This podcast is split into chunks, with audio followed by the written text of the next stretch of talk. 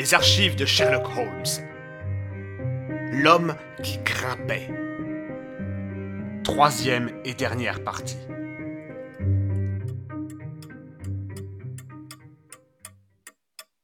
Il était près de minuit quand nous prîmes notre faction parmi les buissons qui faisaient face à la porte de la maison du professeur.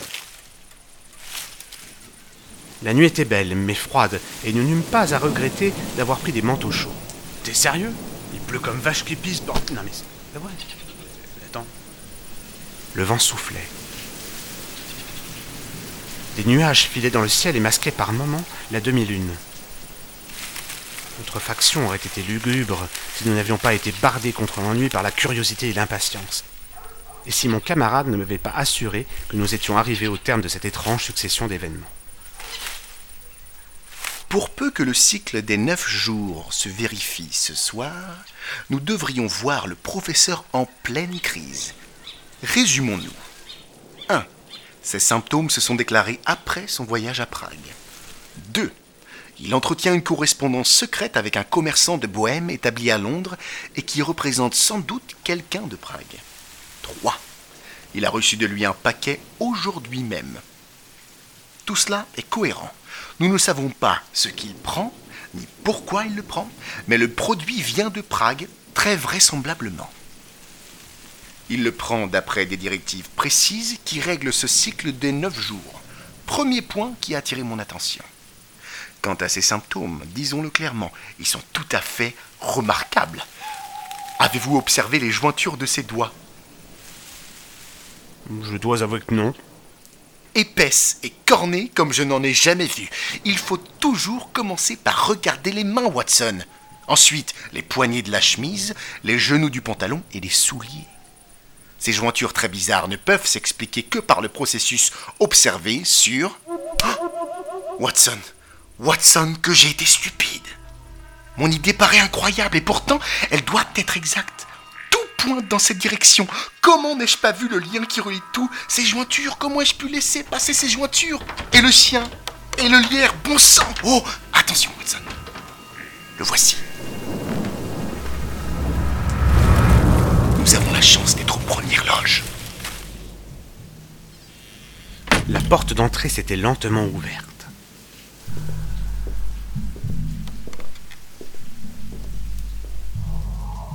Contre le vestibule éclairé, la haute silhouette du professeur se détacha. Il était en robe de chambre. Tandis qu'il se profilait sur le seuil craquant, il se tenait droit, mais il se penchait légèrement en avant, bras ballants, comme nous l'avions déjà vu faire. Il s'engagea dans l'avenue. Alors, un changement extraordinaire s'opéra en lui. Il se laissa tomber en avant, s'accroupit et se mit à marcher sur les mains et les pieds, sautillant par moments, comme s'il débordait de vitalité et de force. Il longea à quatre pattes la façade de la maison et contourna l'angle. Quand il eut disparu, Bennett se glissa hors de la maison et le suivit doucement. Venez, Watson, venez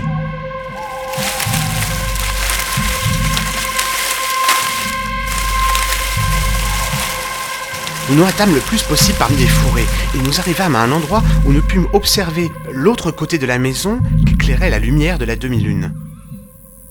Distinctement visible, le professeur était ramassé sur lui-même au pied du mur, couvert de lierre. Le mur, pas le professeur. Puis, avec une agilité surprenante, il se mit à grimper.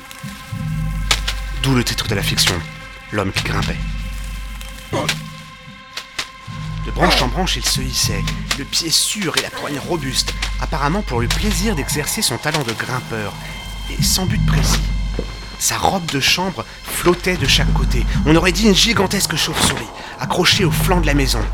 Il dessinait une tache noire carrée sur le mur. Bientôt, il sembla se lasser de cette distraction, et se laissant tomber de branche en branche, il s'accroupit à nouveau et se dirigea vers l'écurie en marchant à quatre pattes.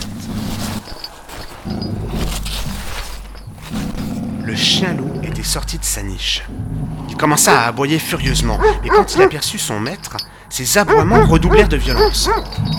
tirait sur sa chaîne, tremblait de rage et d'impatience. Le professeur s'accroupit juste à côté du chien, mais hors de son atteinte, il entreprit alors de le provoquer, de, l'exciter de toutes les manières imaginables. Il ramassait des poignées de sable, euh, de gravier dans l'avenue, et les jeta dans les yeux du chien. Il le hospilla avec un bâton qu'il avait trouvé. Il agita ses mains sous la gueule béante et frémissante. Bref, il s'efforça de pousser au paroxysme la fureur de l'animal, déjà presque fou de rage. Dans toutes nos aventures, je ne crois pas que j'ai assisté à un spectacle plus étrange que cette silhouette.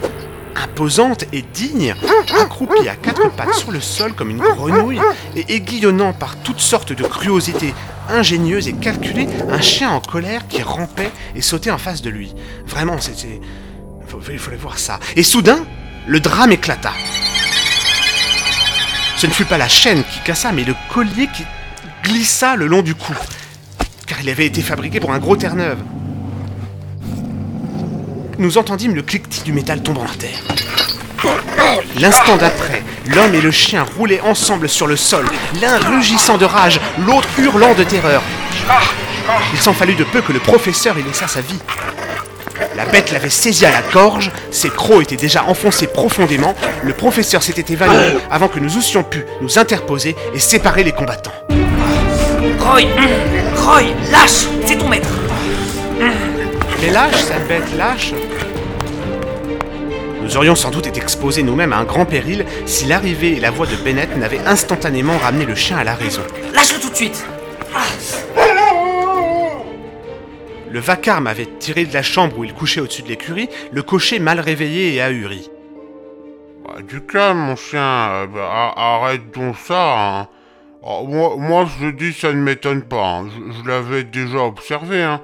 Je savais bien que le chien finirait tôt ou tard par lui sauter dessus. Hein. Bah, si vous aviez déjà été témoin de la chose, pourquoi n'avoir rien dit? Le chien fut enchaîné à nouveau et nous ramenâmes le professeur dans sa chambre, où Bennett, qui avait fait des études de médecine, m'aida à penser la gorge blessée.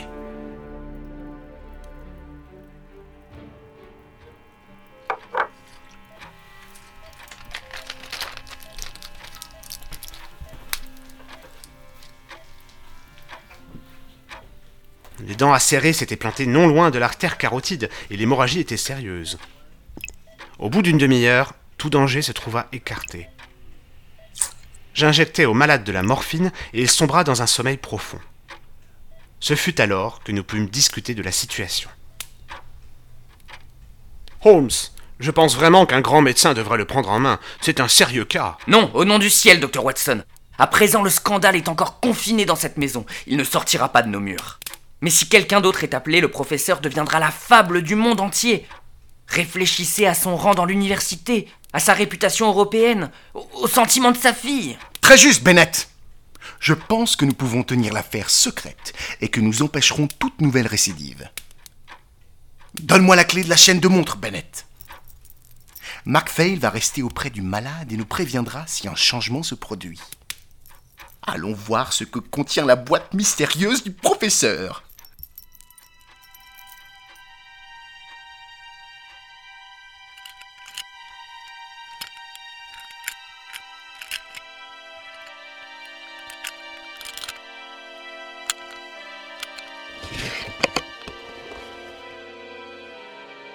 Ne contenait pas grand-chose, mais c'était assez. Une fiole vide, une autre presque pleine, une seringue hypodermique, plusieurs lettres écrites en pâte de mouche par un étranger.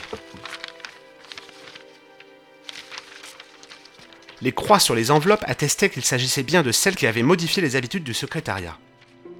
Chacune était originaire de Commercial Road et signée A. Dorak. Elles n'étaient en fait que des factures accompagnant de nouvelles fioles envoyées au professeur ou des reçus. Toutefois, il y avait aussi une autre enveloppe, écrite par quelqu'un de plus instruit et qui portait le cachet de la poste de Prague sur un timbre autrichien. Voici la solution du mystère.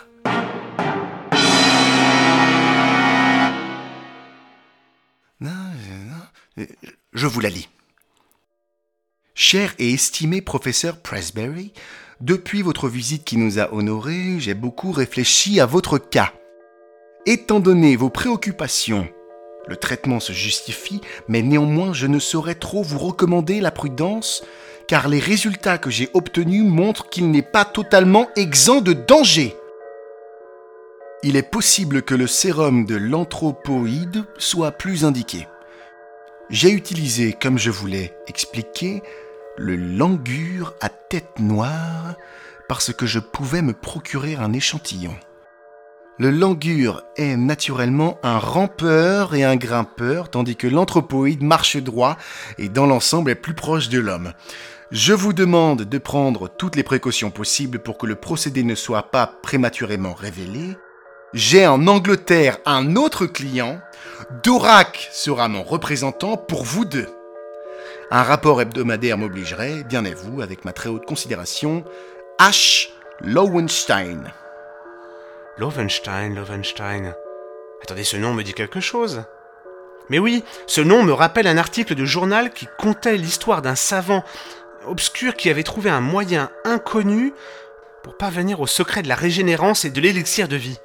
Lowenstein, Lowenstein de Prague, bien sûr, avec son étonnant sérum revigorant, proscrit par la faculté parce qu'il refusait de révéler son origine et les composants. Langur. Langur. Attendez, il y a là un manuel de zoologie.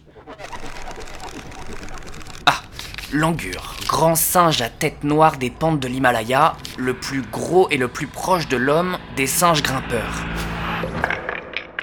Eh bien, grâce à vous, monsieur Holmes, nous avons remonté jusqu'à la source du mal. Bah, euh, à, à moi aussi, quand même, non? Je- Non? Je suis juste bon à moi à écrire la chronique, quoi. Ok. Ah, C'est noté. Ouais. La vraie source réside certainement dans cette histoire d'amour inopportune. Notre impétueux professeur s'est mis dans la tête qu'il ne parviendrait à ses fins qu'en se muant en homme plus jeune. Que voulez-vous? Quand on essaie de se hisser au-dessus de la nature, on court le risque de tomber plus bas. Le type humain supérieur peut retourner à l'animal s'il s'écarte de la route droite de sa destinée. Holmes considéra la fiole qu'il avait gardée dans sa main et examina le liquide clair qui était à l'intérieur. Quand j'aurai écrit à cet homme pour lui dire que je le tiens pour criminellement responsable des poisons qu'il met en circulation, nous n'aurons plus d'ennui, mais le danger subsiste, mes amis. Il peut se représenter d'une manière plus anodine. C'est un grand danger, un très grand danger pour l'humanité. Supposez, Watson, que le matérialiste, le sensuel, le mondain prolongent leurs existences inutiles. Que deviendrait le spirituel? Nous aboutirions à la survivance du moins capable. Dans quel abîme d'iniquité plongerait notre pauvre humanité? L'homme d'action en Holmes chassa brusquement le rêveur. Je crois qu'il n'y a plus rien à ajouter, cher Bennett. Ce bon vieux Bennett. Les divers épisodes trouvent aisément leur place dans le cadre général. Le chien, bien sûr, aperçut le changement beaucoup plus vite que vous. Son odorat le lui permettait. C'était le singe et non le professeur que Roy attaquait, de même que c'était le singe qui aiguillonnait Roy. Et le singe adore grimper. C'est tout à fait par hasard, je pense que l'escalade a amené le professeur en face de la fenêtre de sa fille, votre fiancée. Eh bien, je parle d'une histoire?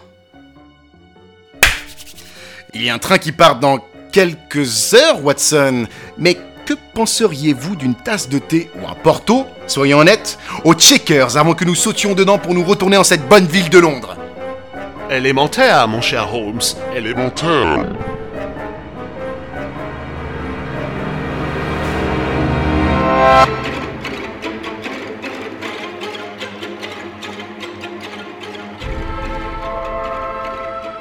Les archives de Sherlock Holmes. Adaptation libre de L'homme qui grimpait. Troisième et dernière partie. Une création Silmea. Adaptation, montage et sound design, Thomas Judy. Acteur, Sherlock Holmes, Thomas Serrano. Watson, Thomas Judy. Trevor Bennett, Dylan Pedron. Edith Presbury. Chloé Gigandon. professeur Presbury. Thomas Serrano. Mockfail le cocher, Thomas Jude.